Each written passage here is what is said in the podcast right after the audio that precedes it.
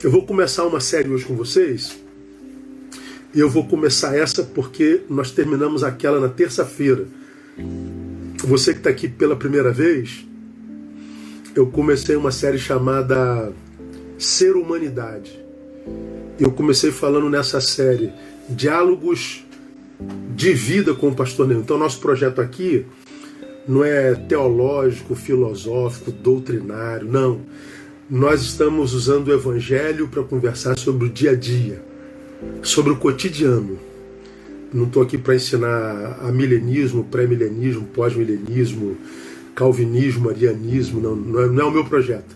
Tem um monte de gente aí na rede que você pode aprender tudo isso com eles e de uma forma muito melhor do que a minha. Então a gente não está aqui para falar de teologia, a gente não está aqui para teologizar.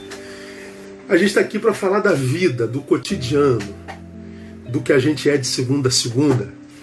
E como o Evangelho se aplica a isso? O projeto é ser humanidade.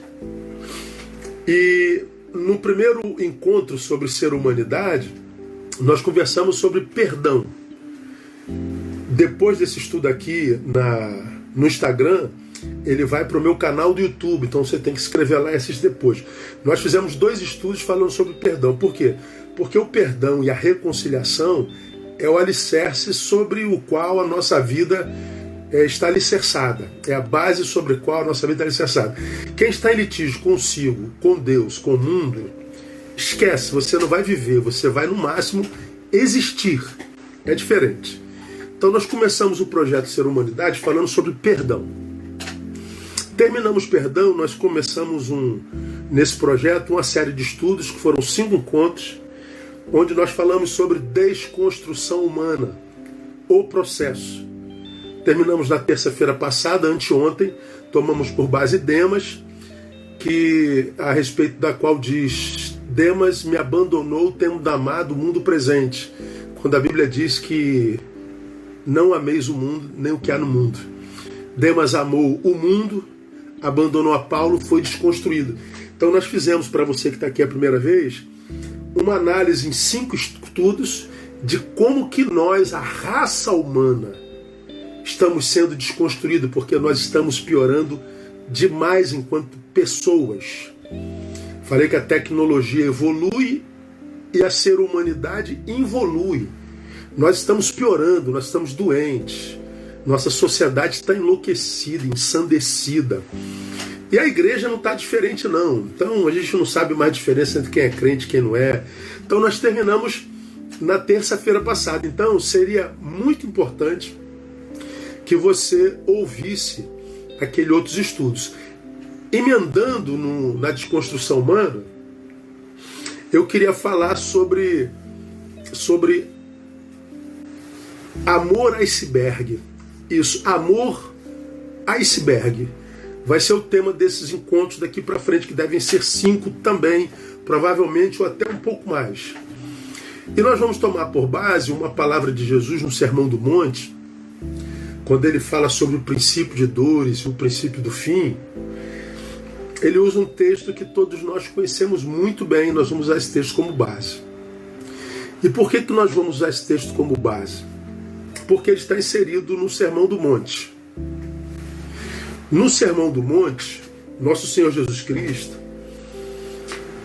dá alguns sinais que antecederiam a sua volta, alguns sinais na terra que, ao percebermos manifestando-se, preconizariam a ideia de que Jesus está para voltar. Bom, nesse tempo de pandemia, nós vivemos alguns alguns fenômenos cataclísmicos e, e de natureza anormal que a gente viu muitos crentes dizendo assim: meu Deus, é a volta de Jesus, o, o, o, os sinais estão dando, dando é, apontando para isso tal. Nós vimos coisas como, por exemplo, além da, além da pandemia que parou o mundo, que é uma peste, não é? A Bíblia fala que nós seremos antecedidos por peste. Além da pandemia, nós tivemos o que? Nós tivemos a, a, praga de gafanhoto, que vocês viram lá, né? que nos remetem à praga lá do, do Êxodo. Além disso, nós tivemos nós o quê? Tivemos o ciclone no sul, que a gente nunca viu daquela natureza no Brasil. O que mais que a gente teve? A gente teve ah, ah, vespas gigantes que são asiáticas, mas apareceram lá em Washington, nos Estados Unidos, devorando colmeias de abelhas, é, é, vespas que mediam 5 centímetros, algumas delas, a maioria delas. E agora apareceu, na sexta-feira passada, formigas voadoras lá no Reino Unido. O número de formigas voadoras era tão grande que o serviço meteorológico é, leu como se fosse uma nuvem, como se fosse chuva, como se fosse tempestade. Então nós estamos vendo alguns sinais assim fenomenológicos que levam alguns crentes a dizer assim, caramba, esses sinais são sinais de que Jesus está voltando. É, pode ser que sim, pode ser que não. Eu ainda acho que não. Eu tenho certeza que Jesus está voltando. Alguns sinais já se manifestam aparecem no nosso meio, vou mostrar para vocês. Mas eu não queria usar, teoricamente, esses sintomas da natureza. Eu vou ler com vocês Mateus 24, que falam de sintomas que se manifestam em nós enquanto pessoas, enquanto sociedade constituídas. São, são sintomas que apareceriam no todo e que poderiam dar em cada um de nós, independente de que nós sejamos e no que, que nós creamos. Esses sintomas estão todos aí no capítulo 24 de Mateus. Todos lá. Mas eu queria ler um para a gente começar, que é um texto que cada um de vocês conhece de cor e salteado e conhece muito bem. O Senhor diz assim, ó, lá em Mateus 24, versículo 12: E por se multiplicar a iniquidade, o amor de muitos esfriará. Por se multiplicar. Não, o texto não começa por se multiplicar. O texto começa assim: e. Começa com e, vírgula. Por se multiplicar a iniquidade, o amor de muitos esfriará. Então, esse texto fala de um amor que congelaria Aí eu estou dando tema para esses encontros próximos de amor iceberg. Amor gelado. Então quando você for procurar lá no canal, você vai procurar Amor Iceberg 1, Amor Iceberg 2, 3, 4, 5 e você vai achar quando clicar em vídeos lá, ok? Então esse texto ele é uh, muito tremendo. Tá lá na relação dos sintomas do tempo do fim. Então, a, a, em vez da gente discutir é, quando Jesus volta, se volta, ah, ele volta, o texto é muito claro. O versículo 14 deixa isso de forma assim é, absurdamente clara. E este evangelho do reino será pregado no mundo inteiro, em testemunho a todas as nações. Aí Jesus diz: e então virá o fim. Então é só uma palavra para você que virou cristão progressista, pós-moderno, e a Bíblia já não é mais a palavra de Deus, ela se torna conforme teu bel prazer, não é? Então Jesus está dizendo: o fim virá, não tenha dúvida disso. Por mais que os mais modernos queiram dizer a você que isso é a história da carochinha, fique com a palavra: Jesus vem e o fim vem também ok? Quando isso vai acontecer? Já deram um monte de datas ao longo da história, não nos compete saber. A gente não sabe nem o que, que acontece daqui a 10 minutos. Esquece a cronologia, esquece o tempo, esquece a data. Nem Jesus, quando era homem, porque era Deus esvaziado na humanidade, sabia quando seria o fim, foi ele quem disse. Hoje ele sabe, claro, ele não está mais esvaziado. Mas nós não temos como saber. Então, quando vai ser o fim, não me interessa. Se ele acontecer agora, eu estou preparado. Se ele acontecer daqui a 10 anos, eu estarei preparado. Se ele acontecer daqui a 50 anos, eu não estarei mais por aqui, já estarei com ele. Então, a cronologia não é meu problema e nem deveria ser o seu. Mas a gente tem que atentar para os sintomas. Os sintomas estão aí. E esse versículo que a gente acabou de ler, por se multiplicar a iniquidade amor de muitos esfriará, é o primeiro sinal. O primeiro sintoma, ou o sintoma primeiro da geração que habitaria a terra no tempo do fim, é o esfriamento do amor. Esse é o primeiro sintoma. Pastor, como é que a gente vai saber que Jesus está voltando? Olha para a sociedade e perceba que o amor no peito deles está arrefecendo.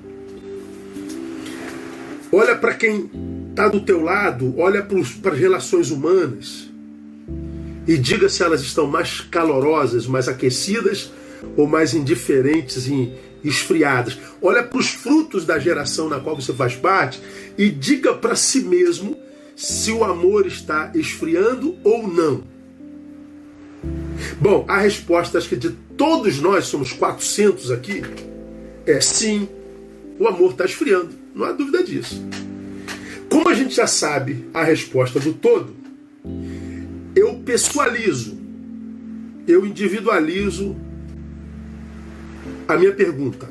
Eu pergunto para você: o teu está esfriando?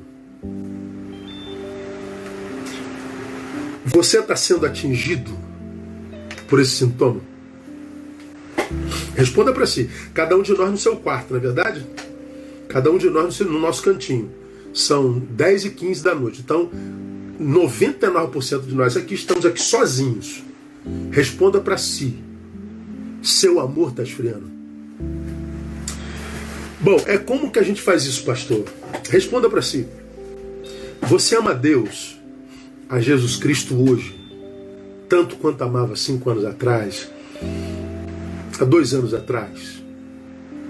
Você está mais próximo dele, está mais distante? O que ele foi para você no início ainda é hoje? Bom, se você responde essa pergunta, você vai saber se teu amor está esfriando ou não. Sua esposa, seu marido. Quanto tempo de casado você tem, de relacionamento você tem? Você ama seu cônjuge hoje tanto quanto amava há dois anos atrás, há um ano atrás? Você ama a igreja de Jesus Cristo tanto quanto amava um ano, dois anos atrás? Você, você ama a vida ama estar vivo como você amava há um ano atrás, há dois anos atrás? Quando a gente faz essa pergunta, e a gente, como eu já falei aqui outrora, compara o que nós somos hoje com o que nós fomos ontem, então nós vamos saber se esse sintoma do fim está nos abatendo. Se nós estamos morrendo, existencialmente, espiritualmente falando, a partir desse sintoma que acometeria o fim. Lembrando, eu vou falar sobre isso lá na frente, que quando a gente lê 1 Coríntios capítulo 13, que vai ser a segunda parte desse estudo, mas lá eu repito, não tem problema, nós vemos o Senhor pela boca de Paulo dizendo: ainda que eu fale a língua dos homens e dos anjos, não tem amor, nada disso me adianta. Ainda que eu distribua meus bens para os tentos pobres, ainda que eu entregue meu corpo para ser queimado. Se eu não tiver amor, nada serei. Preste atenção. Paulo está dizendo: sou enquanto amo. Se eu não tiver amor, nada serei. Ainda que muito faça. Ainda que seja um diplomata entre céu e terra, fale a língua do céu, do, de Deus dos homens, ainda que eu entregue meu corpo para ser queimado, eu sou mártir da história, ainda que eu venda os meus bens para os tantos pobres, eu sou o maior filântropo do mundo, vou falar sobre isso lá na frente, ainda que eu conheça os, os mais excelentes dons, se eu não tiver amor, eu não sou. Eu faço, mas não sou. Eu não morro quando a morte chega. Eu morro quando paro de amar, quando o amor se vai. Eu não morro quando a morte chega, eu morro quando o amor se vai.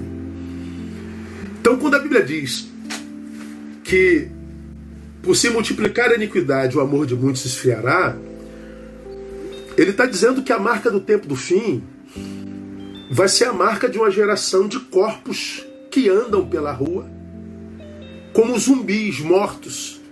Como já falei aqui, Walking Dead. Por que andando com os mortos? Porque são mortos que não amam mais. O amor esfriou, amor congelou. Se o amor congela, nossas relações ficam relações de ferro com ferro. As sequelas da ausência do amor são terríveis. Então, você ama hoje como amava ontem? Cada um sabe da sua vida. Uma reflexão da palavra de Deus para cada um de nós, para que a gente fique ligado com os sintomas do tempo do fim.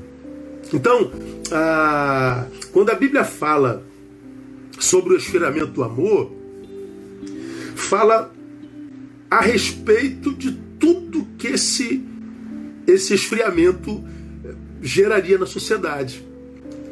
E esse, essas consequências do amor esfriado Estão todas elas no capítulo 24, esse capítulo que a gente vai ler aqui juntos a partir de hoje. Diz que o primeiro, o primeiro sintoma da geração do tempo do fim é o amor congelado, amor iceberg. Porque esse amor esfriou, e lembra como eu falei no Stories, é, é possível que esse amor venha esfriar. Não, esfriará. É uma afirmação. Não existe possibilidade de não acontecer. O amor esfriará. Sintoma. Quais são as consequências desse sintoma na sociedade? É o que eu vou passar a mostrar para vocês a partir do capítulo. Primeiro, primeiro, primeira consequência: distúrbios de personalidade. Distúrbio de personalidade. Isso aqui é muito sério, tá, gente? Tá no, no versículo distúrbio de personalidade, no versículo 5, quando ele fala assim, ó, porque muitos virão em meu nome, dizendo, eu sou o Cristo, e a muitos enganarão. Do que, que Jesus está falando aqui? Só de engano religioso, muitos dirão virão em meu nome dizendo: Eu sou o Cristo. Não, não é só disso que Jesus está falando, não. Porque mais lá na frente, ele fala no versículo 11 de dissimulação espiritual. Vou chegar lá. Ele diz assim: igualmente hão de surgir muitos falsos profetas. Então ele diz é, que vão surgir falsos profetas, vamos falar sobre isso lá na frente, mas aqui ele diz: alguns virão dizendo, Eu sou o Cristo. Do que, que ele está falando? Quando as sequelas de uma geração cujo amor esfriou começarem a aparecer, eles vão aparecer a priori como? Distúrbio de personalidade. Pessoas que acham ser uma coisa que não são. Pessoas que são uma coisa que não querem ser. Pessoas que jamais conseguirão ser o que gostariam. Pessoas que serão projeção do inconsciente coletivo da sua geração. Pessoas que perderão completamente a capacidade de ser. Ele fala da, do distúrbio de personalidades. Esse negócio é sério pra caramba, irmão. Distúrbio de personalidade. Ah, quando a gente fala de distúrbio de personalidade, a gente fala de, de transtorno, que é como usa o pessoal de humanas. Eles, eles falam de de, de, de transtorno da personalidade. Esse transtorno de personalidade, o que, que eles fazem? Eles, eles, eles são definidos pelos, pelo padrão de pensar, pela, pela sua, sua forma de, de, é, de perceber. É, esses transtornos eles se manifestam pela forma das pessoas reagirem é, pela forma diferente de se relacionarem com, com, com, com pessoas diferentes. Eles vão se, se, se deformando na sua, na sua capacidade de, de, de ser, de reagir e de, de, de se relacionar. Esses transtornos eles não têm causa conhecida, definida ainda. Mas aonde que os transtornos de personalidade mais se manifestam? Em primeiro lugar, identidade. Pessoas com transtorno de identidade, com transtorno de personalidade, eles não têm, por exemplo, uma imagem é, muito clara e estável de si mesmos. Pessoas com transtorno de personalidade têm muita dificuldade de responder quem eu sou. Quem sou eu? Se você pergunta quem é você, ele não sabe. Ou seja, o transtorno de personalidade é, faz com que elas mudem a maneira de se enxergarem e dependendo da situação e das pessoas com que elas estão, impossibilita um monte de coisa nessa relação. Por exemplo, elas podem alternar entre é, se acharem cruéis e generosas. Há um momento em que elas podem ser absolutamente generosas e há um momento que elas são absolutamente cruéis. E aí a gente que está de fora pergunta: é cruel ou é generosa? É boa ou é má? Os distúrbios da personalidade vão mexendo com a nossa real identidade. São inconsistentes em suas relações, são inconsistentes em seus valores, em seus objetivos. Por causa disso, a estima, a autoestima delas, ó, se alternam entre alta e baixa. A pessoa que tem transtorno de, de, de personalidade, irmãos, ela tem a incapacidade de viver constância. Ela está no céu no inferno, ela está no, no, fogo e ela está no gelo, é, porque ela ainda não está é, formada na sua, na sua capacidade identitária. Então a identidade ela é difusa. No transtorno de personalidade, vai se manifestar por causa dessa dificuldade consigo mesmo e da sua identidade, os seus relacionamentos. Quem tem transtorno de personalidade é geralmente, é, é, quase sempre, quase regra, incapaz de estabelecer um relacionamento que seja íntimo e estável. Não para em relacionamento nenhum. Porque quem está com ela não sabe o que ela é. Nem ela sabe. Então ela tem dificuldade de estabelecer relacionamentos íntimos com verdade e, sobretudo, relacionamentos longevos, porque estão em crise consigo mesmo. Ou seja, a maneira como elas se veem muda dependendo da situação das pessoas com quem ela está. Ela vai ter muita dificuldade de relacionamento.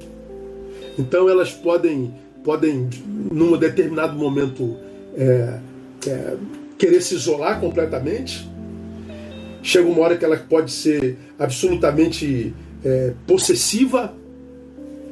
Ela uma hora é empática, outra hora ela é indiferente, antipática. Ela se apega demais porque tem medo do abandono. Ela se apega demais porque tem necessidade de atenção, se torna possessiva, não só com companheiro, mas com familiares, amigos. Estão sempre e quase sempre confusas. Aí o que, que acontece? Para quem tem transtorno de possibilidade, de personalidade, ansiedade, agressividade, desconfiança, rancor, isolamento, introspecção, indiferença, insegurança, intolerância, arrogância, perfeccionismo, exibicionismo. Veja, irmãos, quantas Quantas, quantas coisas aparecem na vida de alguém que tem distúrbio de personalidade? Quando Jesus diz assim, ó, muitos virão em meu nome dizendo ser o Cristo, ele não se refere só à sua pessoa, ele está dizendo, quando o amor esfriar, vocês dificilmente saberão com quem vocês estão se relacionando. Com isso, ele está dizendo, vocês vão se decepcionar muito, vocês vão se frustrar muito vocês vão se machucar muito nos seus relacionamentos. Olha que coisa interessante. Olha o que é a Bíblia, irmão. Tudo escrito na palavra. O amor esfriou, distúrbio de personalidade. Hoje ele está apaixonado, ela está apaixonada por você. Amanhã quer apertar teu pescoço. São pessoas que, quando estão longe de você, morrem de saudade de você. Mas quando está junto, briga o tempo todo. Aí, porque brigou, se afasta. Se afastou, sente saudade. Sentiu saudade, se aproxima. Quando se aproxima, briga o tempo inteiro. Por quê? Porque elas estão em litígio com elas mesmas. Dá para entender? Então, quando Jesus diz que o sintoma primeiro do tempo do fim é o esfriamento do amor, ele está dizendo, como consequência disso, nós vamos viver uma completa realidade relacional. Por quê? Porque nós teremos uma geração com distúrbio de personalidades muito grave. Eu poderia ficar só nesse tópico cinco estudos, mas não dá, a gente tem que correr. Um outro sintoma: desvalorização da vida, arrefecimento do valor intrínseco da vida de cada um. Então, onde que a gente tira isso, irmão? Do versículo 6, olha lá. E ouvireis falar de guerras e rumores de guerras. Quando Jesus fala de guerras e rumores de guerras, do que, que ele está falando? Só de guerra? Não. Ele está falando a guerra é o que mais produz morte no mundo. Então ele está falando que nós teremos muitas guerras, por quê?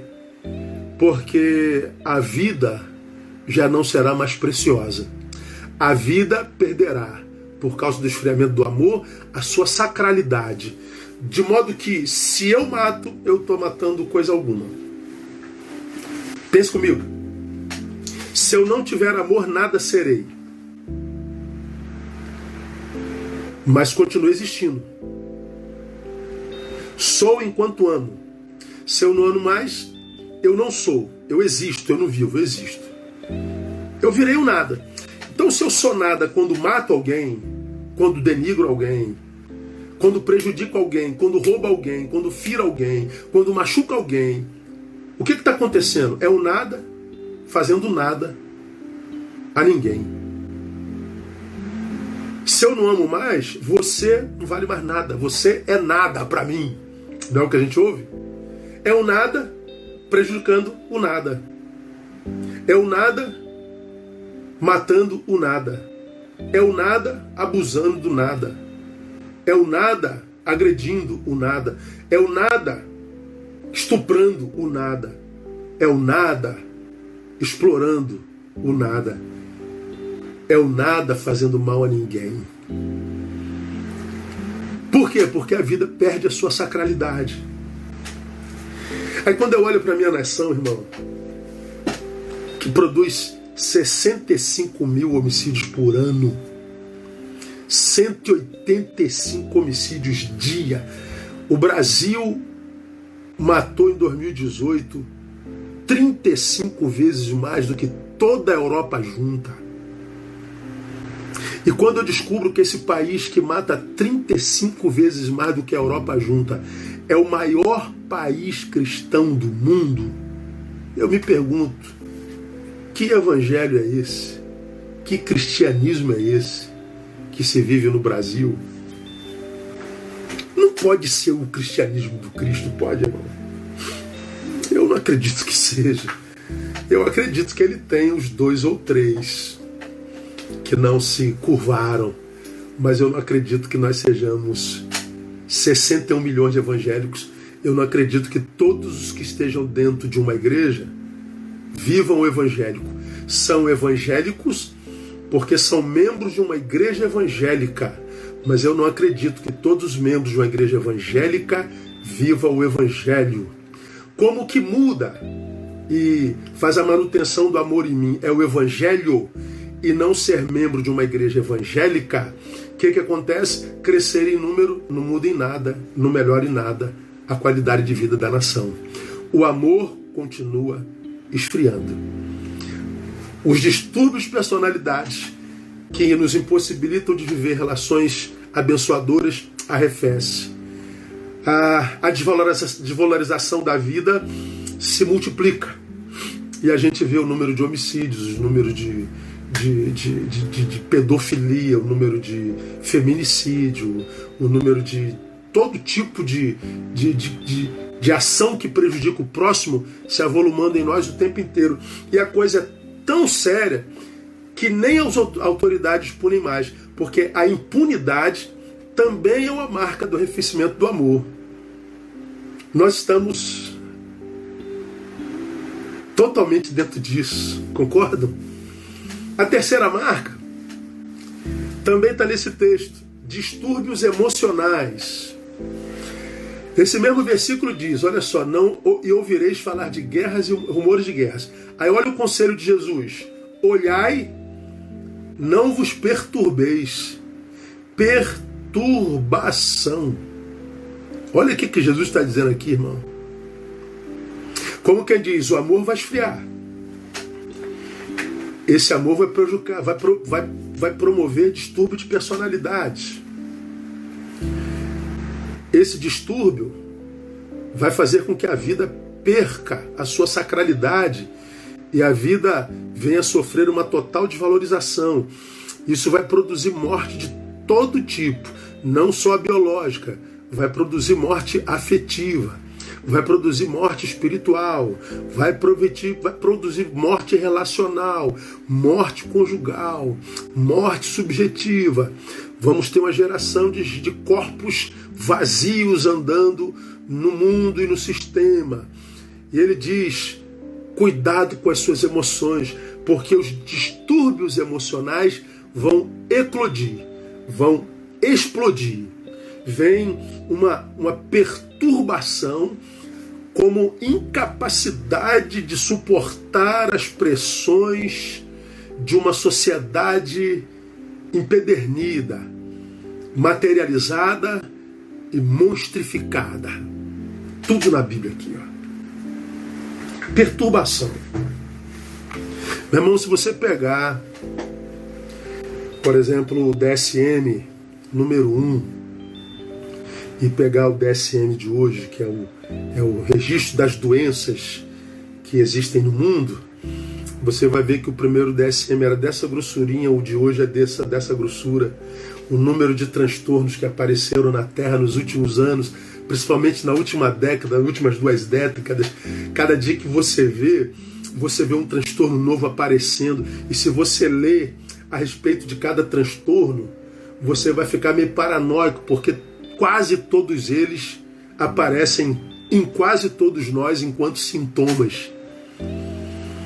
Nós vemos pessoas surtando o tempo inteiro, pessoas com, com vazio no peito, sem possibilidade e vontade até de acordar.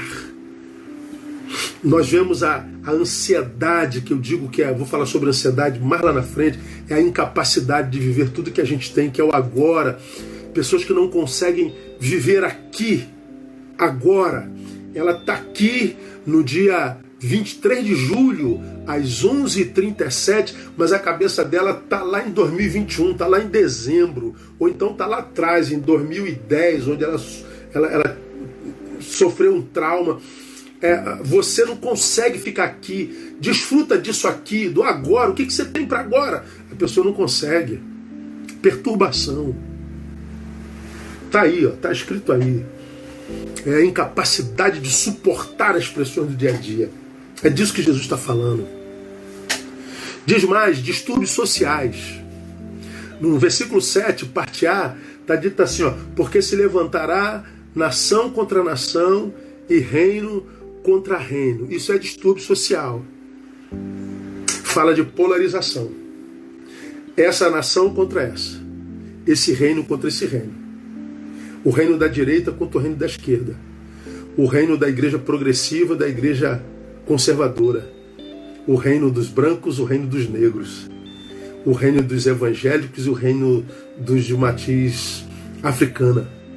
O reino dos crentes e dos ateus nós estamos totalmente divididos em guetos, em reinos, em tribos. E cada vez mais incapazes de vivermos relacionamento saudável. Esse texto diz que seria uma marca da geração do tempo do fim, porque o amor esfriou. De modo que se eu sou vascaíno, você é flamenguista, Porque nós temos essa diferença, não interessa mais o que você é. Eu odeio flamenguista, eu odeio negro, eu odeio branco, eu odeio o pessoal do Bolsonaro, eu odeio o pessoal da esquerda, eu odeio, eu odeio. Pois é. É disso que o texto está falando. Fala de distúrbios sociais. É a incapacidade de, de, de socializarmos. É a incapacidade de transcendermos diferenças por causa da maturidade vivente. O texto está falando que as nossas relações seriam absurdamente adoecedoras e tóxicas. E quais seriam as sequelas de, uma, de um distúrbio social desse? Solidão. É, nós que nascemos para relacionamento não é bom só. A vida encontra sabor no encontro, como nós já falamos aqui. Eu nasci para me encontrar, porque é no encontro que a vida encontra sabor. Não, não é bom só. Só que nós viveríamos um distúrbio social tão grande que por questão de sobrevivência eu teria que viver sozinho. Portanto, eu teria que existir lutando contra a minha própria natureza. A minha natureza busca um encontro, mas o encontro será tóxico, o encontro será adoecedor, o encontro será mortal. Então eu vou ter que optar pela solidão. Solidão ou morte.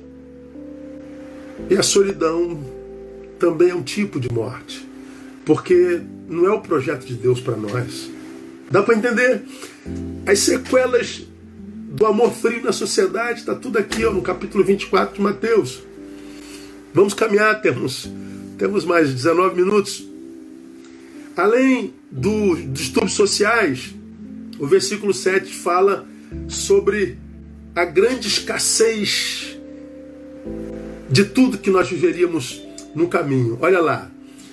Ah, e haverá fomes no plural. Fomes.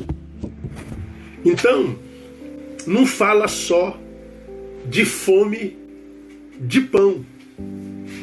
Se bem que só essa já seria o suficiente para esmagar a gente. Pra você ter uma ideia, hoje 21, 821 milhões de pessoas são desnutridas no mundo.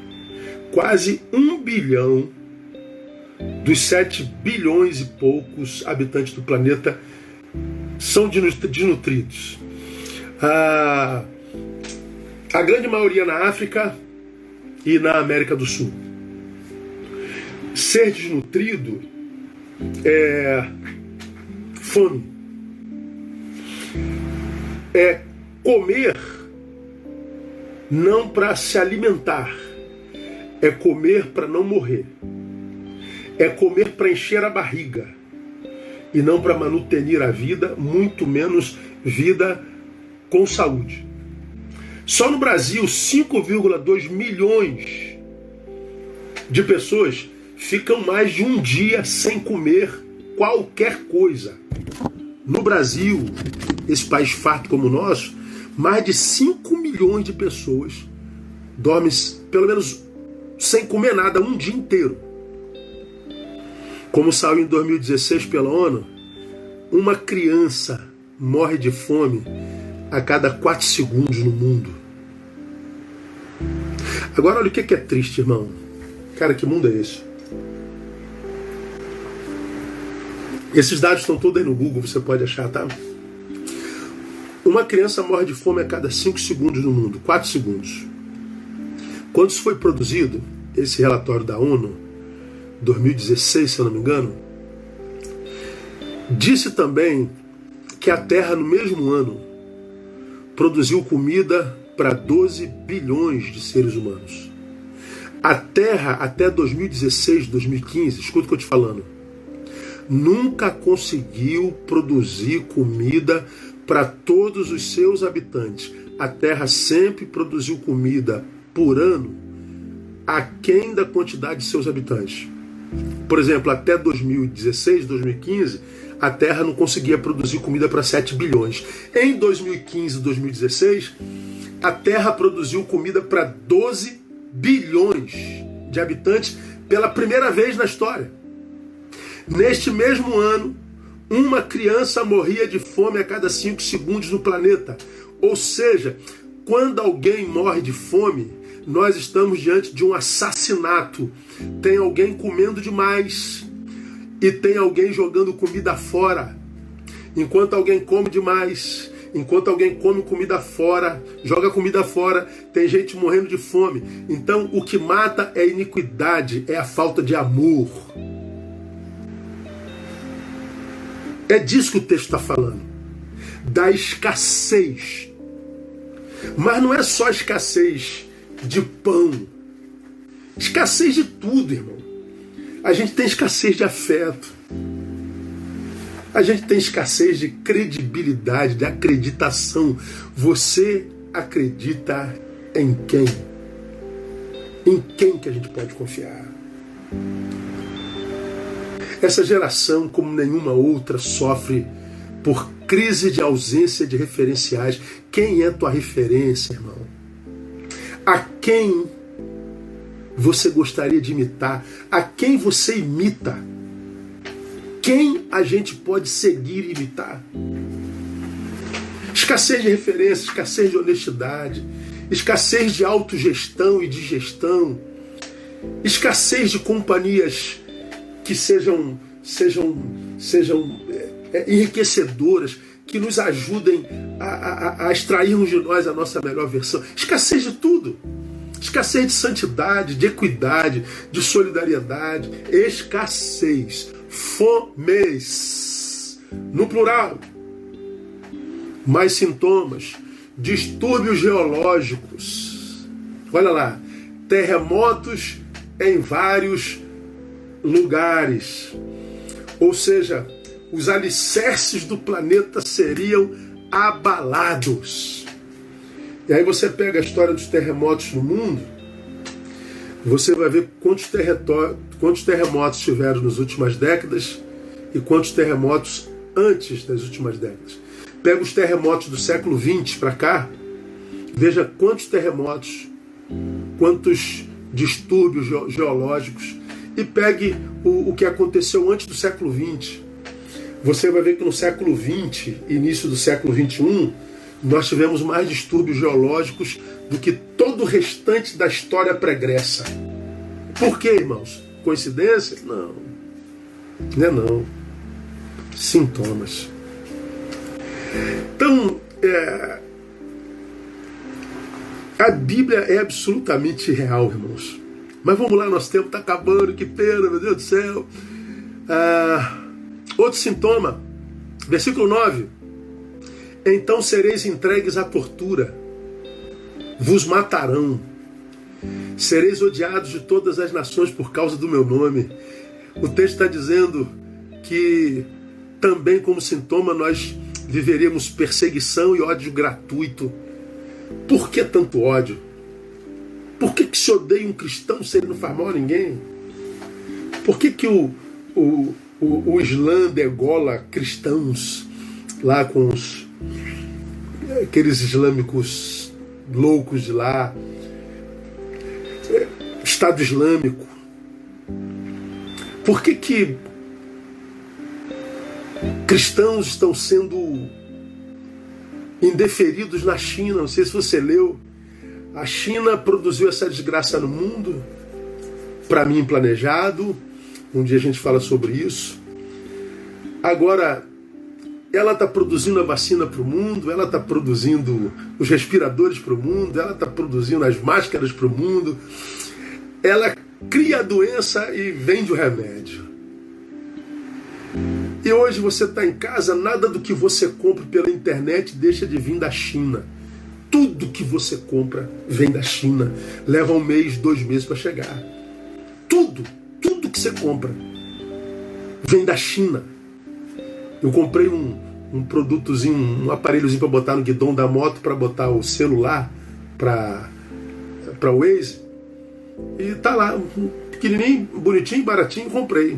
Depois que você compra, vem da China também. Nada mais é produzido no Brasil, nada mais é produzido na Europa, nada mais é produzido na América, tudo é produzido na China.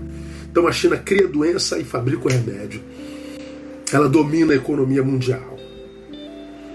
E aí, a China agora está lá, sai hoje no jornal, que a China está perseguindo os cristãos, porque a igreja da China é a que mais cresce, mais de 100 milhões de cristãos na China.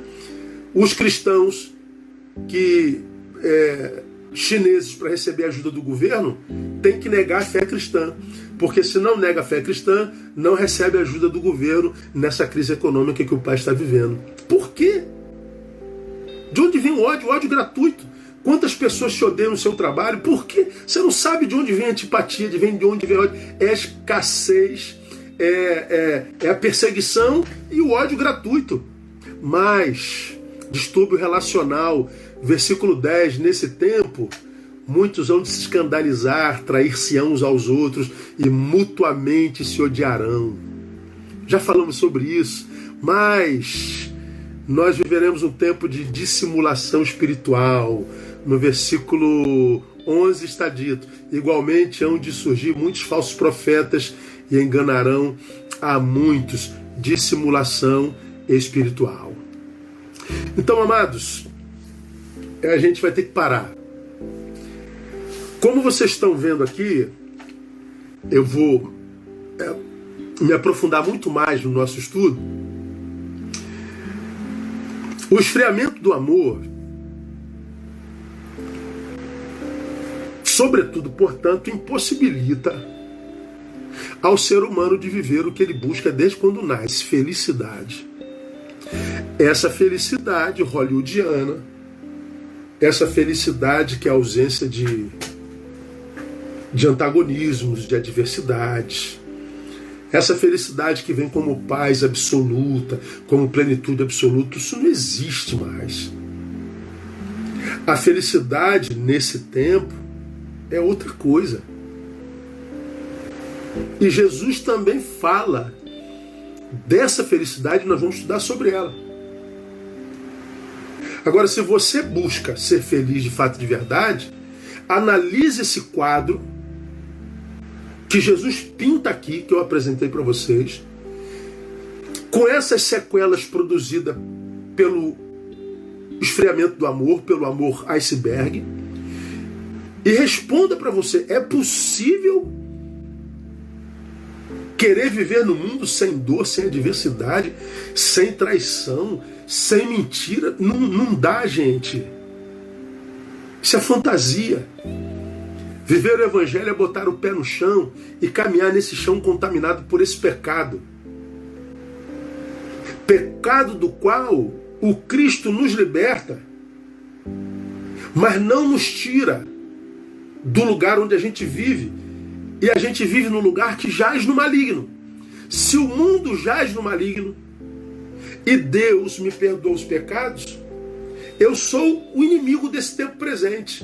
Eu sou o alvo. Eu não sou a caça, eu sou a presa. O Evangelho diz que ele nos envia como ovelhas no meio de lobos. Então nós somos mais frágeis, nós somos minoria e nós somos tendentes ao sofrimento como ninguém nesse planeta. Então há muita gente querendo vender um evangelho para você de que você é, no mundo é o, é o cabeça não cauda, que você não sofre, pare de sofrer, pare de sentir dor. Se você está sofrendo é porque está em pecado. Nada disso é evangelho. O que eu amo na palavra em Jesus de Nazaré é o realismo. Ele não passa a mão na nossa cabeça, ele não pinta um mundo colorido, ele não pinta uma tela sem mancha. Ele diz: é assim, no mundo tereis aflições e diz por quê. Agora, esse quadro é completamente antagônico a nós. Está aí. E quando eu olho para esse tempo presente, eu vejo todos esses sintomas diante dos meus olhos.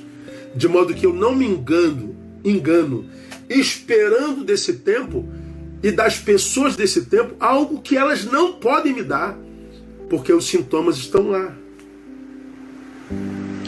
Todos esses sintomas, como eu mostrei para vocês, percebam só, eles são concretos distúrbio de personalidade, desvalorização da vida, distúrbios emocionais, distúrbios sociais, escassez de tudo, distúrbio geológico, perseguição, preconceito, radicalismo, distúrbio relacional, dissimulação espiritual, tudo concreto, objetivo.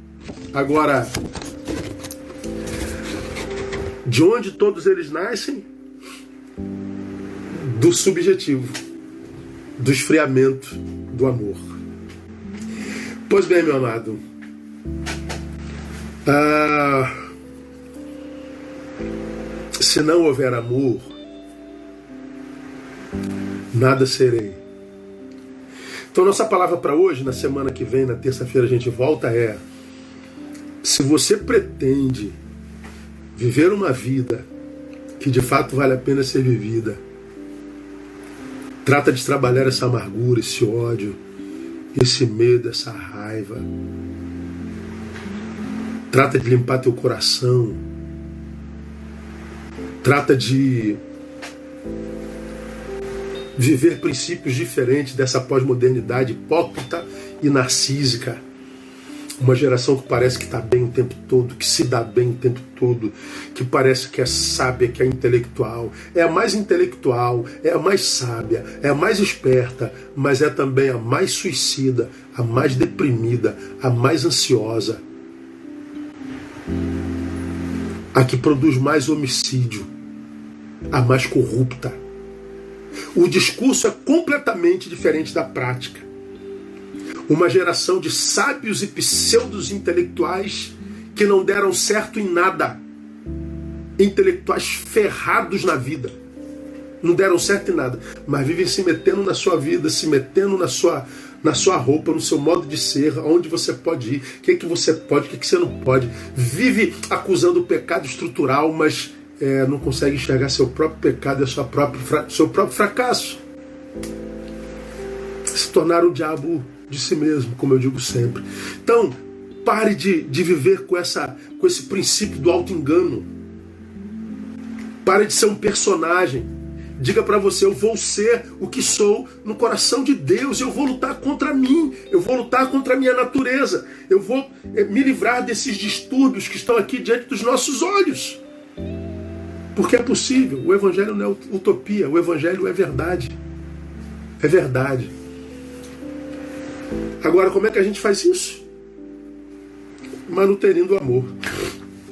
Isso aqui não é história da carochinha, não. Eu não sou. Quem me conhece sabe que anda perto. Eu não sou aquele cara que ama de beijo o tempo todo, de abraço o tempo todo. Não, não sou. Eu não sou esse cara afetivo, beijoqueiro como é minha, como é minha esposa, como é minha filha caçula. São melados, são dóceis. Eu não. Eu sou um cara mais racional. O meu amor está nas atitudes. Eu não sou o cara beijoqueiro, abraçador, fofo. Não sou. Mas é, o que é me habita é amor, é vontade de servir, é vontade de ver pessoas bem, é vontade de viver em paz, é vontade de ver justiça sendo estabelecida. É, você não precisa ser essa pessoa docinha, essa pessoa melada, essa pessoa melodramática, fleumática. Não, você pode ser como você é colérico, mas de temperamento transformado. Alguém que onde passa deixa o cheiro do evangelho, que vive uma espiritualidade extremamente humana, que atrai as pessoas, que seja atraente, não repelente. E você vai sinalizando o reino de Deus onde você estiver, remando contra essa geração cujo amor esfriou. A gente só se salva pelo amor. E a gente vai falar desse amor na semana que vem.